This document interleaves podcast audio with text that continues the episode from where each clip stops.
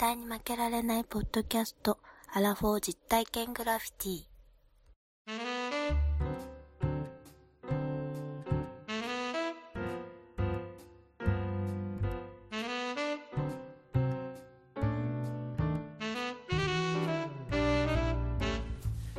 この番組は人生においての遊びをテーマに負けられないアラフォーの男2人が井戸端会議的に話をしたり考えたりする実体験型トークバラエティですパーソナリティの2人がお互いにコーナーを持ち寄りそれについていろいろな話や意見を交えて発信していく番組です。ええ声。どうしました？ええ声で。低い声でいこうかと思って。どうしました？106回目にして。そうですよ。うん。いやーどうもどうもワンダさん。あー4月ですよ。もう4月。ねあっという間に。花見しました？花見。花見？花見はいろいろしてますよ。そりゃそうだよね、まあはい。今は撮ってるのは2月っていうことでですね。そうですよ。あのはい。まあちょっと寒い時期ではございますけれども普段ね電車乗ってていろんなこと考える電車の中って。うん。でその時にあ思ったことをちょっとこうメモっとこうと思って。うん。でラジオ用にメモってるんですけど最近っていうかよくいるんですけど、うん主にね多分弾痕世代だと思う。弾痕じゃないわ。弾弾痕世代だったら大変だよね。だそれは究極の下ネタぶち込んできたなと思って、ダメな AV だよね。うんいやいやダメな AV ではなくて。段階の世代の方々が多いかな。段階ジュニアぐらいの人が多いかなと思うんですけど。うんそうだね。あのね、僕が今から言う現象をやってる人が多いなっていう割合。若い人でも当然いるんだけどうんうん。大阪で言うと駅の改札通るときにうん。うん自動改札通るときにタッチして入るやつ。IC カードね。そうそうそう IC それを改札通るときにうんすごい勢いでバーンってやる人がいるんですよたまにね。ああはいはいはいはい。あれって別にバーンってやる必要なくてうん。軽くタッチソフトタッチぐらいでいいわけじゃないですか。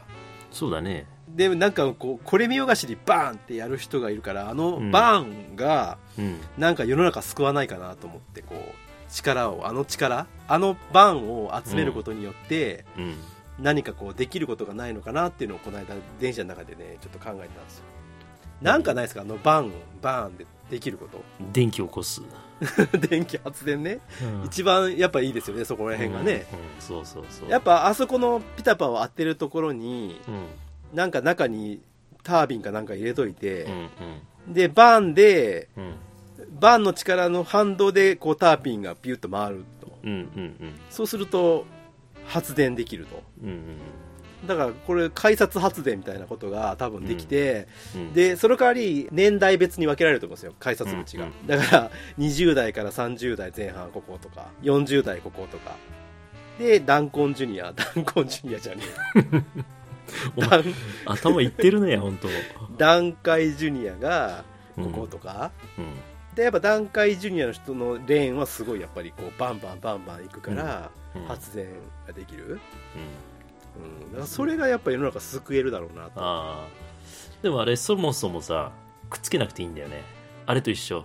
あいタッチしなくていいってこと？あれユニクロの会計の時にカゴごと会計するのと同じ技術だから、あれすごいよね。カゴごと入れてこう値段全部わかるやつね。ああれは RFID って言うんだよ。RFID うん。何それ？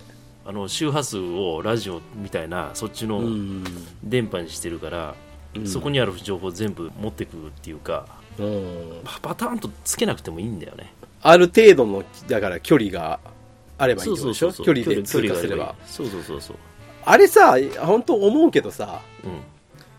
あの車の ETC あるじゃん。うんうんあれってさうんうん。まあ機械通して結構離れた距離でも感知してると思うのよあれあれぐらいの距離でさ感知できるんだったらさ、うん。つけるとかじゃなくてうん。通過でいいんじゃねえかって思うんだけどやっぱ他のあれかな他の磁気カード磁気カードじゃねえわ。ああいうじゃないもんあれだって、ああいう IC 系のカードと、うん。うん。やっぱ干渉するからかな他のものと。だからやっぱこうある程度ピーみたいな。多分ね受ける側もあるよ。あの昔は今バーコードとかあったじゃん。はいはいはいはい。で例えば倉庫の中にいっぱい商品があってそこにバーコードがあってピッピッピッってリーダーでやってたんだけどうん。今さっき言った RFID はそこら辺にあるものをピーってあの全部情報を取っていくわけ。わかる、タグさえあれば。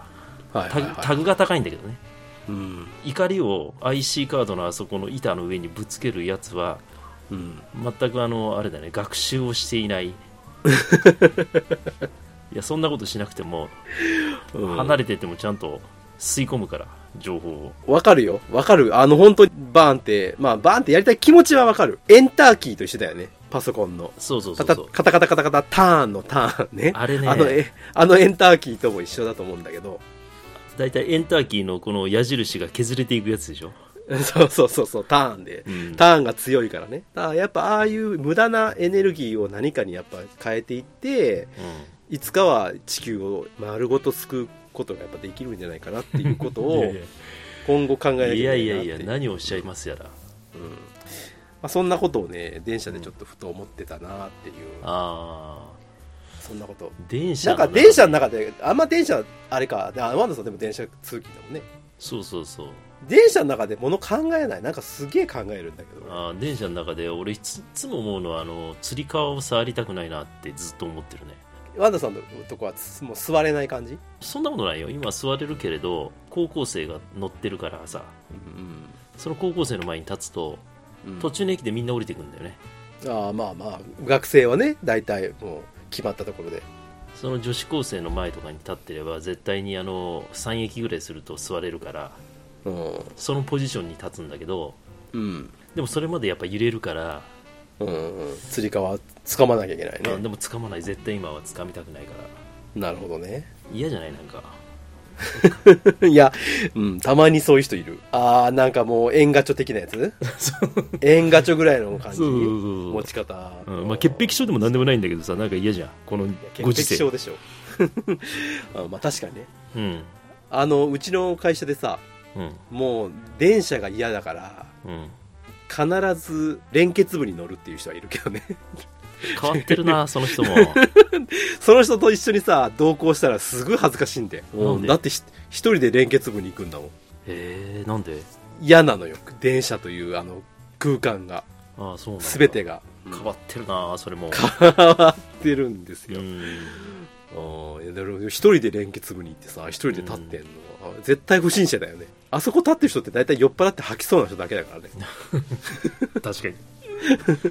終電とかで立ってたらあ絶対もう吐く100%吐く。あ網棚にさうん。カバンをさ横に置く人いるじゃん。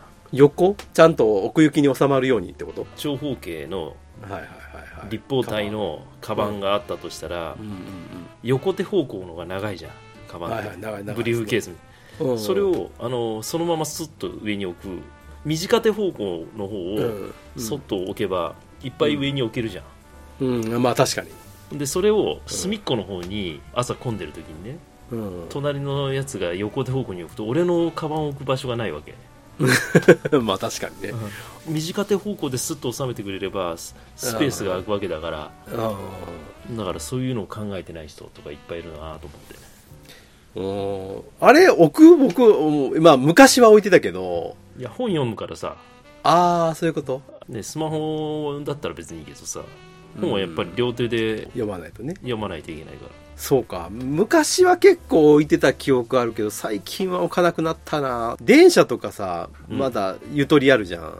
新幹線とかも。あの飛行機全然ゆとりないじゃんか、そうだね。ああ飛行機とかほんまにいっぱい入れてるやつとかほんまでもう投げ捨てたくなるよね。スペース考えろっていうのはよくあるけど。でよく落ちてきたりとかしてさ、うん CA さんがガーって取りに行ったりとかしてるやん。でもせっかちなんじゃない？はい、だから早く出たいから、あれでしょ。そうそこ早く出たいから。手手荷物預けない、そうそうそう。うん、持ち込みでね。そうそう。いやいいいんだよルール守ってりゃいいんだけど、うんうん。入れすぎだろってたまに。それと最近なんかパソコン持ち歩くことが多いから昔はそんなパソコン家に持って帰ることってなかったけど、はいはいはい。まあ、在宅じゃないけどなんかまあまあ今はねもう結構うん。持って帰ることそうすると重たいじゃんゃんカバンが。重たい重たい。持ってるのしんどいからでだからみんなリュックにするんだけどなんかリュックが嫌でさ。ああなるほどね。うんリュックイヤハまあワンダさんのこだわりがねやっぱありますからねそういう辺はね。うん、あ水曜日のダウンタウンでうん。リュックを背負ってるやつ社長いない説みたいな。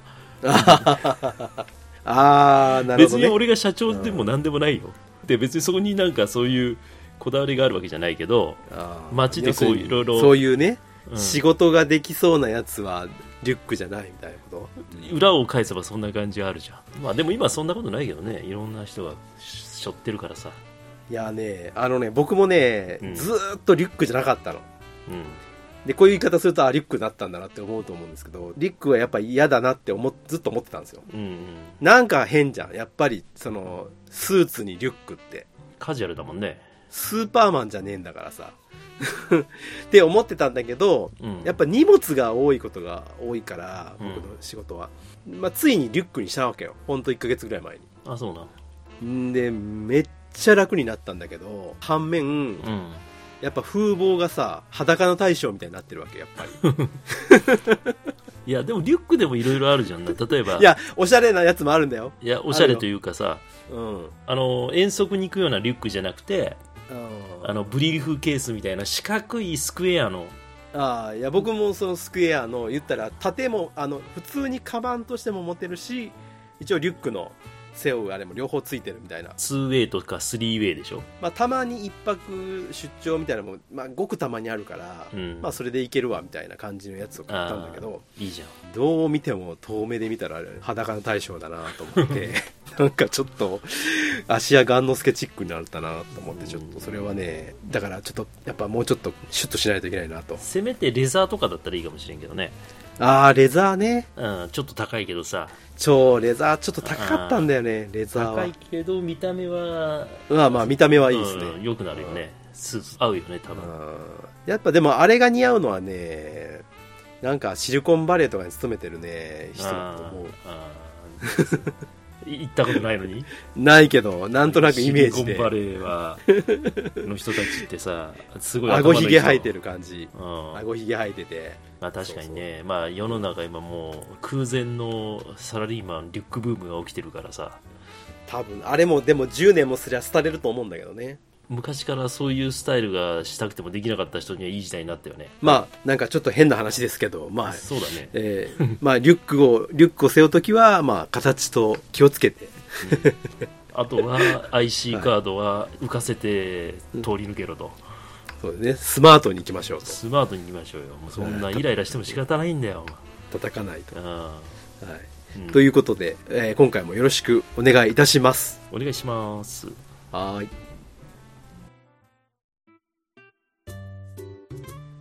じゃあワンダーさんはい。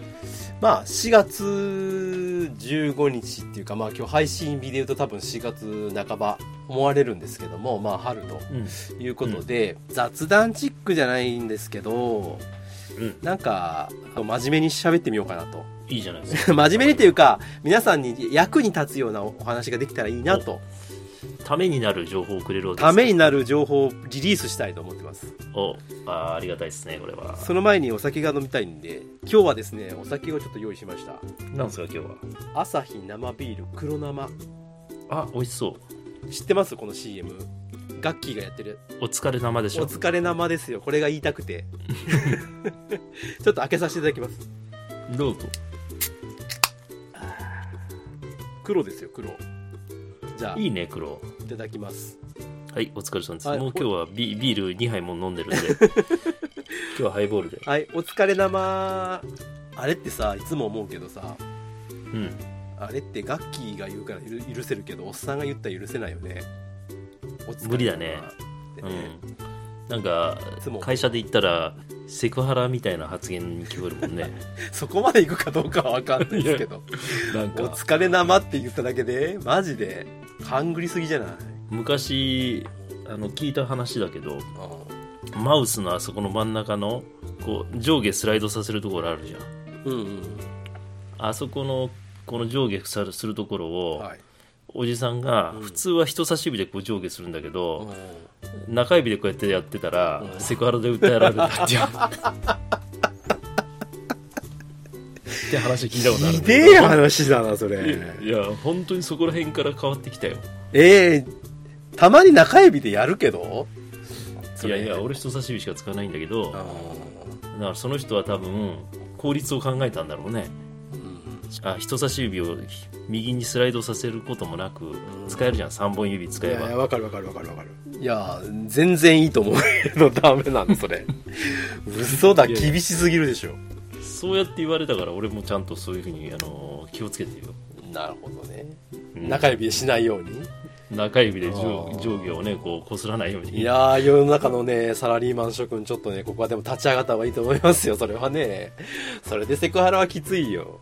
あれと一緒よ。あの電車で痴漢と間違えられたら逃げろっていうのと一緒でさ。まあね、確かにそうそうそう。いや。もうセクハラで訴えられるってのはそういうことだもん中指の、中指でそのトラックのこの、なんていうの、ロール、あれするやつをさ、ホイールをさ、中指と人差し指重ねて、上に重ねてやってたら、それはちょっと痴漢かな、痴漢じゃないわ、セクハラかなって思われてもいいけど、2本指とかでやったらね、思われても仕方ないけど、中指はいいんじゃない？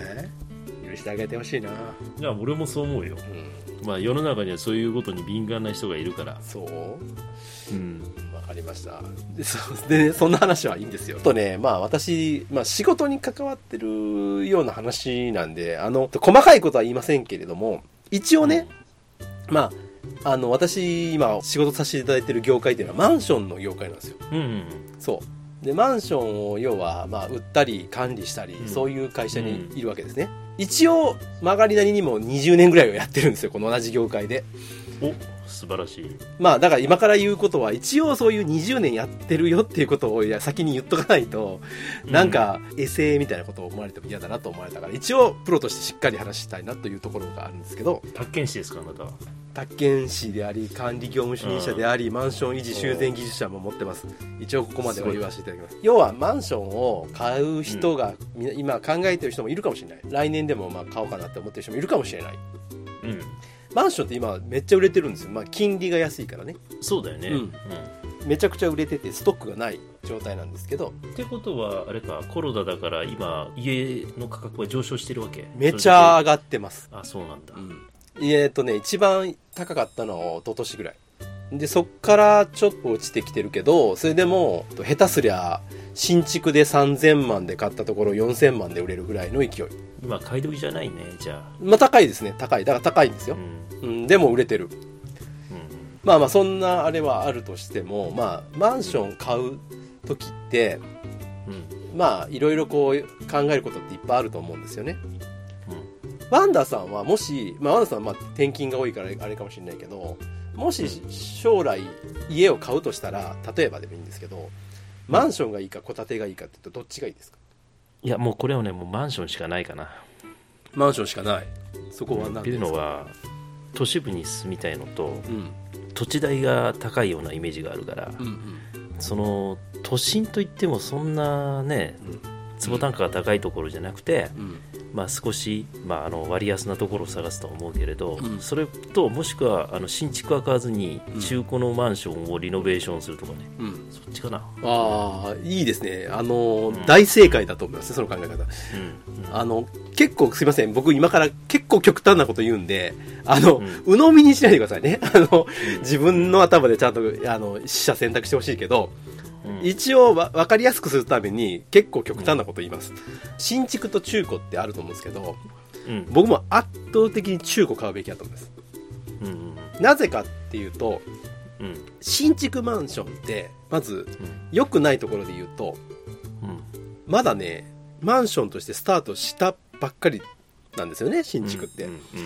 運営されていって間がないとどういう問題点があるとか不具合がどこどこにあるとかマンションってまあ占有部っていうのは自分の部屋の中もそうだけど一番重要なのはまあ占有部は自分の持ちなもんだから別にいいんだけど管理する例えばそのマンションの共用部分であったりとか管理員の人とかコンシェルジュとかいろいろあると思うんだけどうん。そういうのを運用し始めてるばっかりだからどこが不具合が起こるか分かんないんですようんうんこれはプロでも分かんないですよね新築の場合は、そりゃそうだね。そう。例えばそのマンションが200世帯あったとしましょうと。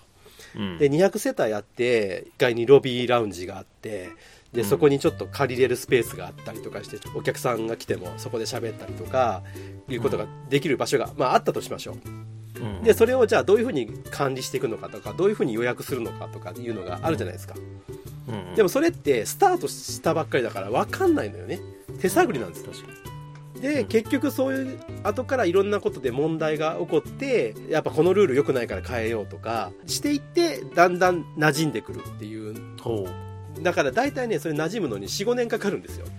うなるほどね。少なくても正直新築で買うといろいろ問題点がまだ見えてない状態で買うから結構その思ってたんと違うとかいうこともありえる話で、まあそれは中古でもあるんですけどうん。まあでもそれが少ない。もう馴染んじゃってるから、なぜかというと。うんうんうん。っていうのが一つ。だから、まあ、中古は私は買うんだったら中古がいいかなって、まあ思う、うん。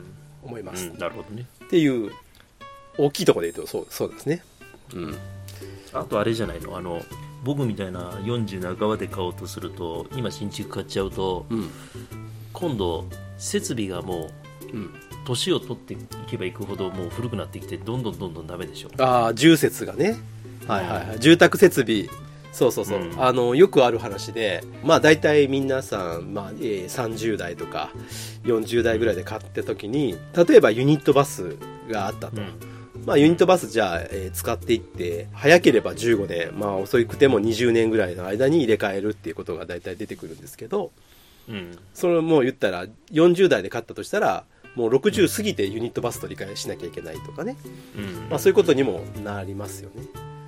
とかね。そうだよね。まあまあいろいろそうそうそう。中古で買って10年ぐらい。で使ってから入れ替えるとかぐらいがちょうどいい,、のかもしれない。まあそれは人によって全然違うとは思うけど、そういうこともあると思いますほんでねちょっと今から話することは一般的じゃないと思うんで まあ、うんうん。ちょっと軽く聞き流すぐらいでいいんだけどうん。僕の立場っていうか僕の仕事からすると部屋の中っていうのはもうその買った人が好きにすればいいし、どうとでもできるからはっきり言ってそこの話は僕はしません。うん占有部の話はね。皆さんがマンションに住んでどうしようもないのはこの管理とか運営の部分なんですよね。うんご存知だと思うんですけどマンションって買うとどんな人でもその管理組合の組合員になるんですね、うん。うんマンションの管理って管理業者がやってるような形は見えますけどそれは委託を受けてるだけであって、うん。主体は管理組合っていう言ったら住民の集まりなんですよ。月にいくらかお金を払って、はい。そこで運営していくわけ。まあまあ基本的には要するに管理費っていうものをみんなで集めていってでその管理費集めた中から保守点検だとかそういう管理業者とかに委託をしたりとかするわけですよね。うん。で管理をしてもらうっていうのはほとんどのマンションなんですけどとはいえ管理会社っていうのはただ単にその委託を受けてやってる、ででも主体はその管理組合というその住民の集まりの、えー管理組合が管理するっていうことで一応そういう風になってるんですね、うんうん、だから管理会社が表立ってやってるんだけどうん。主体は管理組合なんですよ。だからそれを住民の中で作ってる組合が主となりますよっていうのがまあ基本なんですね。この管理組合っていうわけのわからないその住民の集まりみたいなものがここが一番ポイントなんですよ、いろんな人がいるわけだ。そう。そういうこと。そういうことが言いたい、そこをよく見とかないとうん。ちょっと後からえー、こんななんか面倒くせえ集まりがあるとかうわ面倒くさいことやらされるとか、うん。そういうことになってなんかせっかく楽しく今からいい生活しようって思ってるのに中に入って1年ぐらいしたら、あこんな管理組合だったんだみたいなので結局苦労するとかいうことがあるからうん。その話を今今日はします。はいはい。わかりました。勉強になります、い。やいや、あの、だからちょっと面白いかどうかわかんないんだけど、まあちょっとそこの辺のいやでも聞、きたいね。うん、話をしたいなと。でね、まあワンダさんも言った通り、マンション買う人の心理っていうのが一応あって、これもう僕の考え方ですよ。僕の考え方はうん。マンション買う人ってやっぱ安心感があると思ってるんですよ。うん。要は、例えば戸建てを買うと全部自分で修理しなきゃいけないし、全部自分の責任じゃないですか。一人の。そうだね。うん。でもマンションだとその管理組合っていうものがあってお金さえきっちり払っておけば自分は何もしなくてもうん。修繕はされるし掃除はまあ自分の部屋打ちは別としてその廊下とか共用部分の掃除はされるわけじゃないですか。そうだね。ほっといても。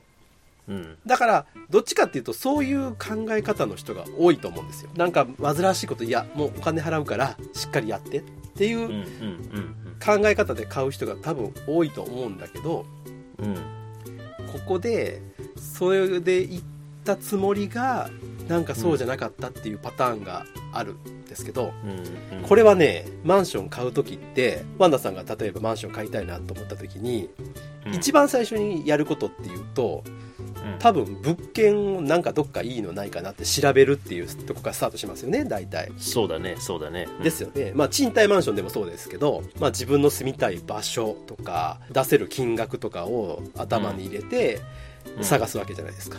でもうん。自分一人では探せないから大体うん。不動産仲介業者っていうのがあってそこに入ってもらって探してもらうっていうのがまあ一般的ですよね、そうだね。うん。うん。で買う時は必ずその仲介業者がほとんど入って管理会社とやり取りをして重要事項っていうのを調査して報告書を出さすっていうことができるんですよ。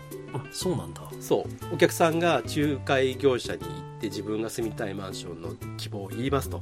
じゃあここがいいですねってなった時にじゃあそこのマンションの管理会社に言う、まあ優勝ですけどその重要事項調査報告書を出してください。ってうんうん。言って、まあ1万円ぐらいかかるんですけど、あそうなんだ。出してもらうことができる、うん。でもそれって僕はこの重要事項調査報告書を作る人だから あの、うん。分かるんですけど見て分かることっていうのはうん。何かというと財産の状況要は、うん。積立金がいくらあります。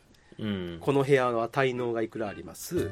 うん。とかあとわずかな修繕履歴とか。そこが分かるだけでこの管理組合がどういう運営がされてるかとかどんななんか煩わしいことがあるかとかは一切その紙には出てこない、そりゃそうだね。うん、そんなことしたら売れなくなるもんね。そう。結局そこを見て皆さん買うか買わないか判断するしかないっていうのが現状なんですよね。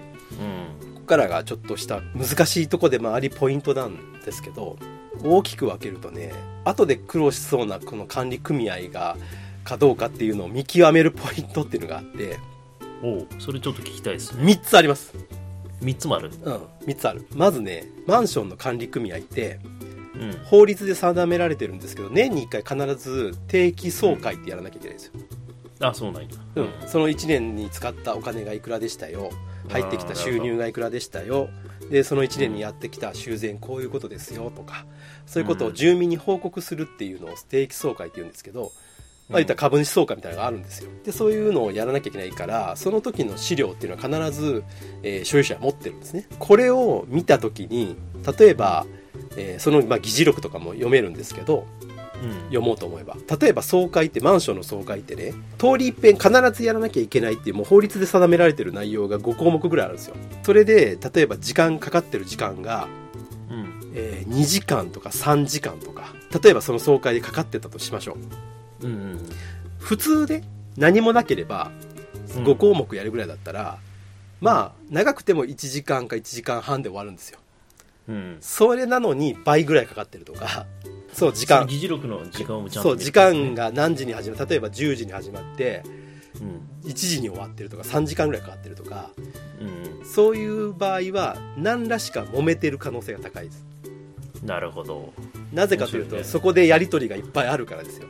例えばこううるさいおじさんがいたりとかしてそのなるほど。まあこううるさいだけだったら別にいいんだけどうん。まあ言ったら半分クレーム的なこう感じでいろいろ文句をつけたがる人がいてやたら長いとかうん。あとね定期総会っていうのは年に1回なんだけどうん。臨時総会っていうのができるんですねマンションっていうのは。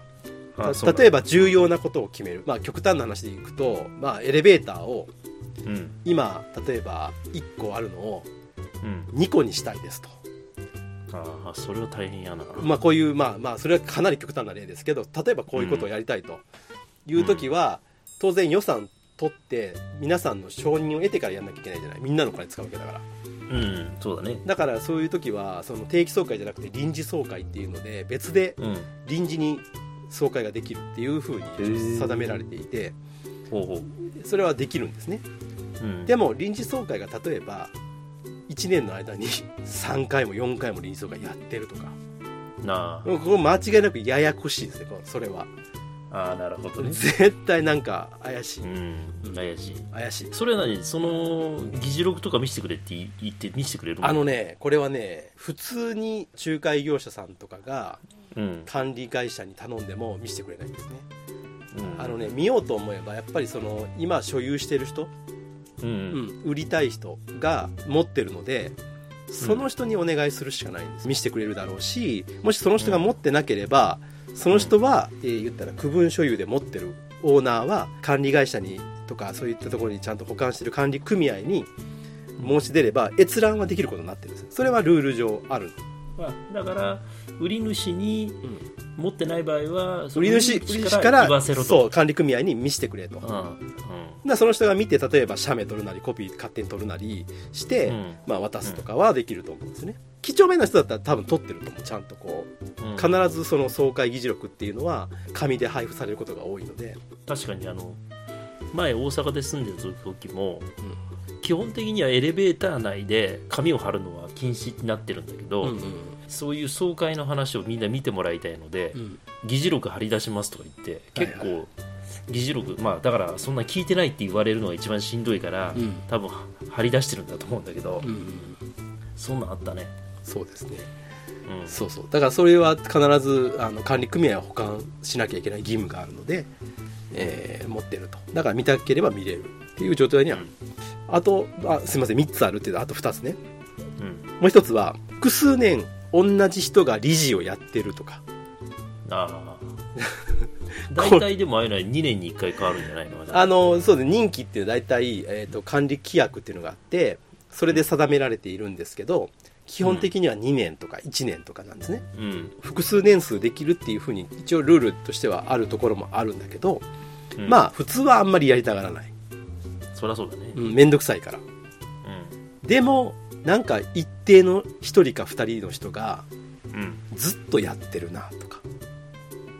うん。これは極端な言い方するけどうん。終わってます。あそうなんだ。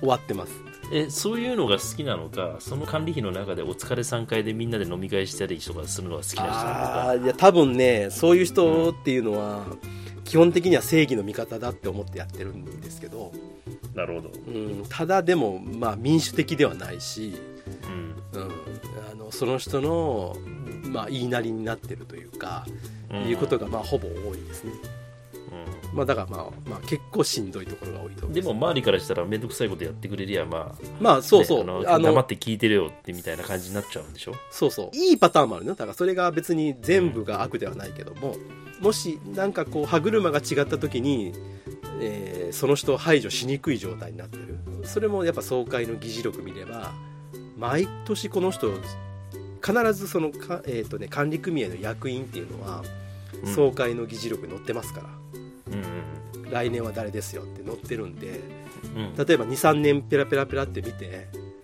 うん。同じじゃんこの人ってずっとなってたらちょっと疑った方がいい、うん、なるほど、はいはいはい。っていうのが2つ目。あと1つが管理業者が何回も変わってるとかね、ああはいはい、うん、これはもうもう必ずその中にちょっとややこしい人がいて、うん。そういうことを良かれと思ってどんどんやってる。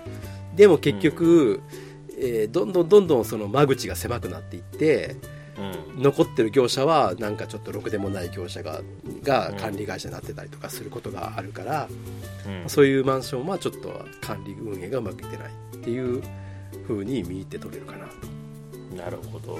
うん、だからそれはねでも本当ちょっと難しいんですよそこを見見極めるって。今大阪の時は8年まあ、あのマンションっていうか、まあ、その時はオーナーがいてオーナーが貸し出してくれてたんだけど今はもう全く賃貸なの。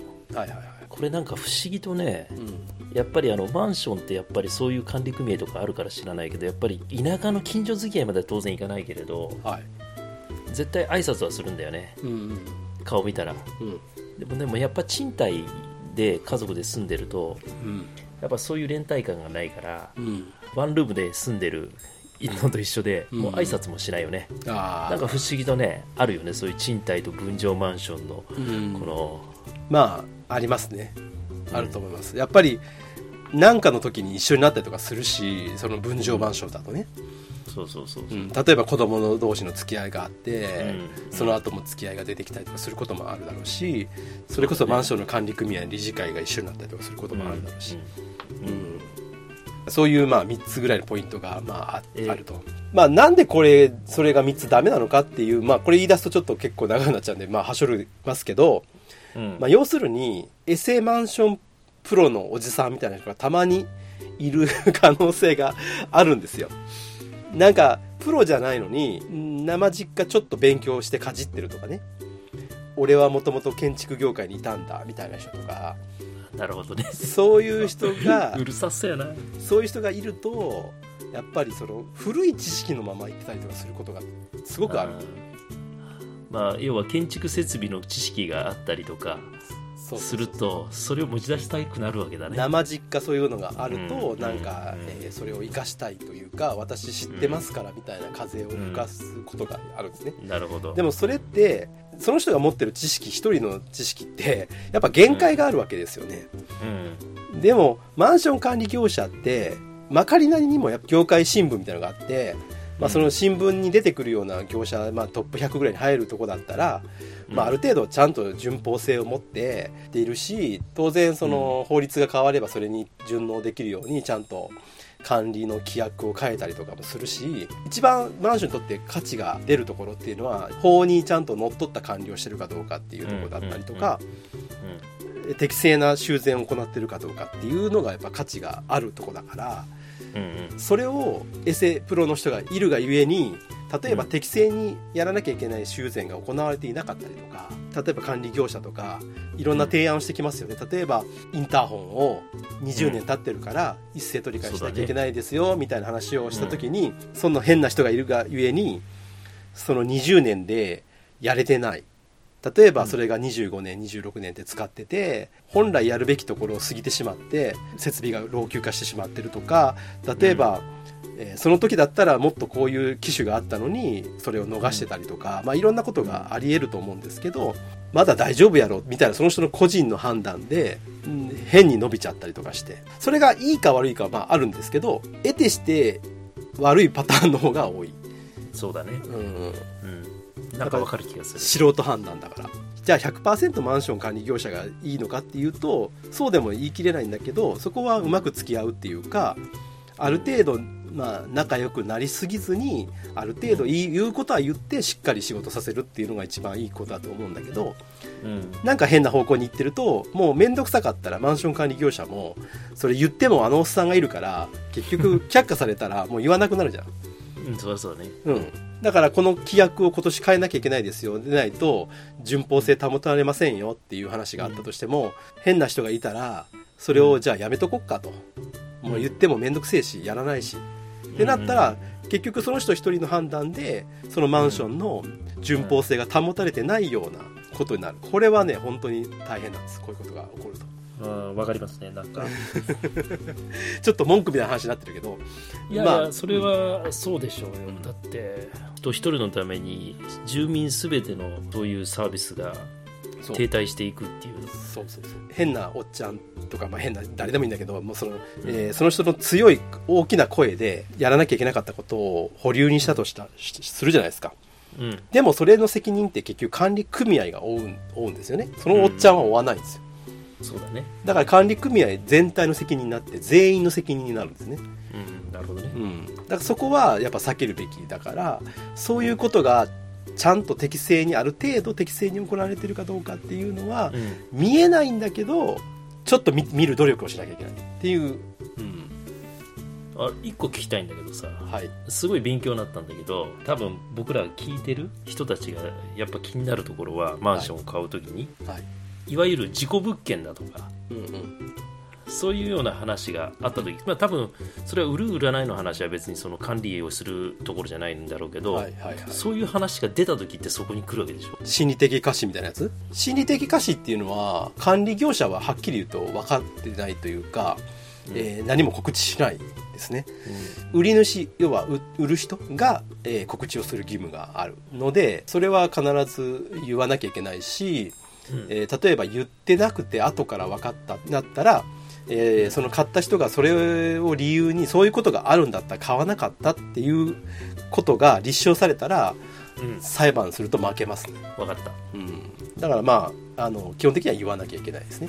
まあなかなかねそれもまあいろいろあるんだけどまああまあそんな感じだと思います。最後にもう終わりますけどまとめとして、まあ、今の中身の話はちょっと、まあ、そういう話はある。一つのファクターとして一つあってじゃあぶっちゃけどんなのがいいのよっていう話をそうだね。ポンポンポンとすると感覚的には、えまず個数ですね。マンションの規模、個数ね。大きい方がい初いち小さい方がいいの？対それがねこれ僕の感覚ですよ。うん。100から200個。うーん。これここですね。ここぐらいに入ってるやつ大きいはまだマシなんだけどうん。小さすぎる。例えば20個以下とかね。うん。分譲マンションたまにあるんですよ。小さいとこうん。ろうーんはね気をつけた方がいい。お金がない。うん。うんそうだよね。うん、うん、とかあとはまあお金の話ばっかりだと,、えー、と機械式駐車場のうん。割合が駐車場の割合に全体の駐車場の割合に占める割合が機械式が多すぎる、うん。うん、どうしても都心とか言ったら中心部だと土地が狭いからうん。あの2段式とか3段式の機械式駐車場を使ってるとこ多いんですけどうん。あれってめちゃくちゃ金かかるんですよ。うんメンテナンスとかね保守もうねそうそう。とかあとは、ん。えー設備の更新とか。うんそうだね。うん。でその割合が例えばすごく多くて、うん、そうだな。7割8割あるとか下手すりゃうん。9割ぐらいのところもありますしね、うんうんうん。そういうところは後々金かかるよっていうのとあとはまあこれはもう当然だけど管理費会計が赤字のところ。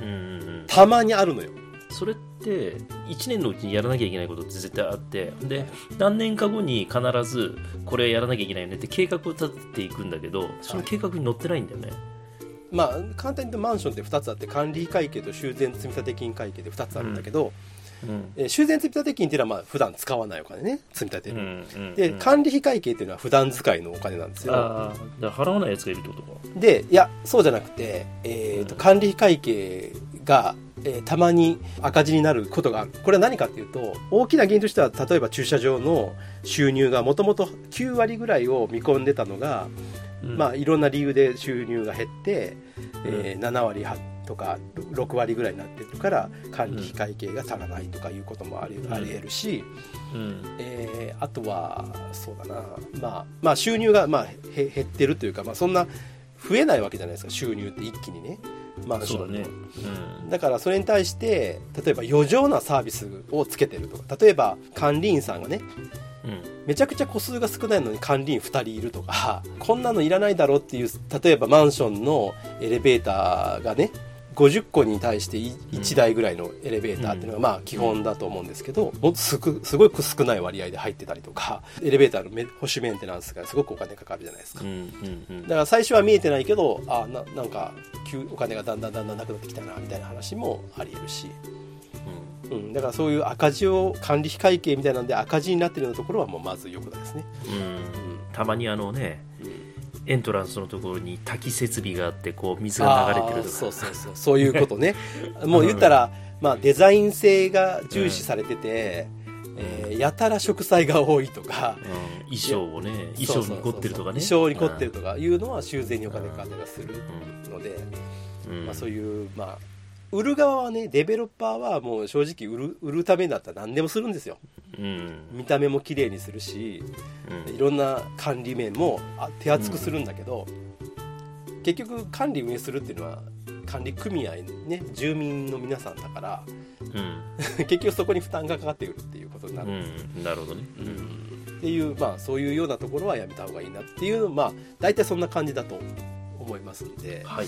勉強になります。いやいやあんまり長くなってまいなんで、まあ、まあ難しいけどそういうちょっと見極めもある程度必要だしいろいろこうやっぱマンション買って引っ越すってもうできないからそのなかなかまた売って違うところに引っ越すみたいなんてなかなかできないしできないね。だからまあ買う時はそういうことをしっかりまあ見てやればいいかなとは思います。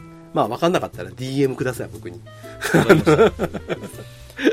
ちょっとは、ちょっとは、ちょっとは、あの、あの話乗れると思いますし、あの、いけると思うんで、は私こんな身近にこういう相談ができる人がいて幸せだな。い、いやいやいや。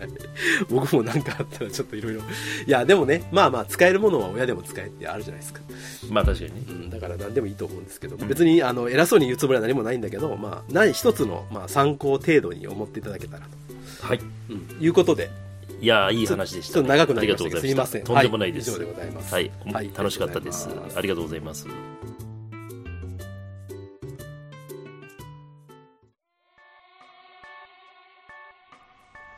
いやー。お疲れ様でした。いやお疲れ様いやいい話でしたね。勉強になりました。私久しぶりに。たまにほらやっぱ、うん。なんていうの？毎回毎回さなんか、電車乗ったりサイコロ振ったりとかあんなアホな話しててもダメじゃない？いやまあ確かにね。酒飲んでで低たらくな態度で。ねえあれは本当にねあの、うん。私編集してたりして思いましたよ。うん。あれはね西会津の人に失礼だわ。ほんまにすんませんと思いましたねねその時は何とも思わなかったんだけどな。思わなかった。いや本当に駐輪場しかなかったんだよあそこの駅は、あでもあれじゃないですか。あの静岡県を縦断したということで富士山も綺麗に見えましたしね。縦断？横断じゃあ横断だこれ、うん、ない。は富士山も見れましたやんかあのいやー前からあれはめ歩いてた。いやー本当ねラジオでもっと伝わらんかなと思ったけど伝わらんねなかなかあれもいやーでもね僕としてはやっぱ新鮮だったしあの企画は、まあ、とはいえあのーなかなかね企画のわからないところがあるじゃないですか。見え見えてこないところ。サイコロ次第だっていう。うんまあそうだね。まあ正直言うと、もうちょっと苦戦するからなっていう気がしてたんだけど、結構うまくトントントンといったなっていうのが、なビビりすぎたかなっていうのもあるんだけど、うん。まあその辺は反省かなもっと、もうちょっとひどい目に合わせた方がいいかなっていうふうに。いやいやいや でもさこんなハードなロケするのにさうん。一番寒い時期選ばなくてもとかあの花崗山の時もそうだったけどうん。もう一40番度近い。暑い時期とかいやね。別にさ春とか秋のさうん。もう少し気候が気候のいい時にねうんやればいいのにさうん。毎年毎年電車の中に乗る前にあの背中に回路貼ってさ 夏は夏でさうんねえもう汗わかるだくだくになってさ歩きながらわかるやるっていうのがさそう。ロケやるって言ってんのに、ロケに適してない状況の時にやるって良くないよね。だってそんなさ1年に何回もやるわけじゃないんだからいい時期にやれよと 俺はすごく思ったよそだって寒いのにさ外でビールなんか飲めないじゃんだってそうそう。だから、し集中力に欠くよね。基本的に。夏は夏でさうんあのビール開けて最初は冷たいけどもう残り半分、ま、ぬるくなっちゃって美味しくなかったりとかさこれもうちょっといい時期にやれば美味しく飲んで美味しく楽しくやれるのにさ汗もかかずそうだ、あのシャカシャカの服も金金でもよくてそうそう、わかる。もうちょっと考えなきゃいけない。時期をね、まず。そうだって てか、なんで年末なんだよ、そうだよ。だから、あの、ロケのスケジュールをちゃんと決めとけばいいんだよね。いついつ行こうって。そうなんだってだから。思いつきでやるからこんなことになるわけであって。そう年間スケジュールがねそうそうやっぱりある程度重要だよあれは、きちっとビチッと押さえとかないとダメだね。うんうんうん。あとね、やっぱり熱海は泊まるとこだよ。熱海はね、熱海をね、滞在時間1時間以内でね、帰るとこじゃないって、ここは。めちゃくちゃ良かったでしょ、街並みとか。いやよかったよ綺麗かったしさ。でも一泊したら結構すんだろうなあれやっぱいや、まあでも、まあ、やあの、安いとこもあんじゃない？探せや。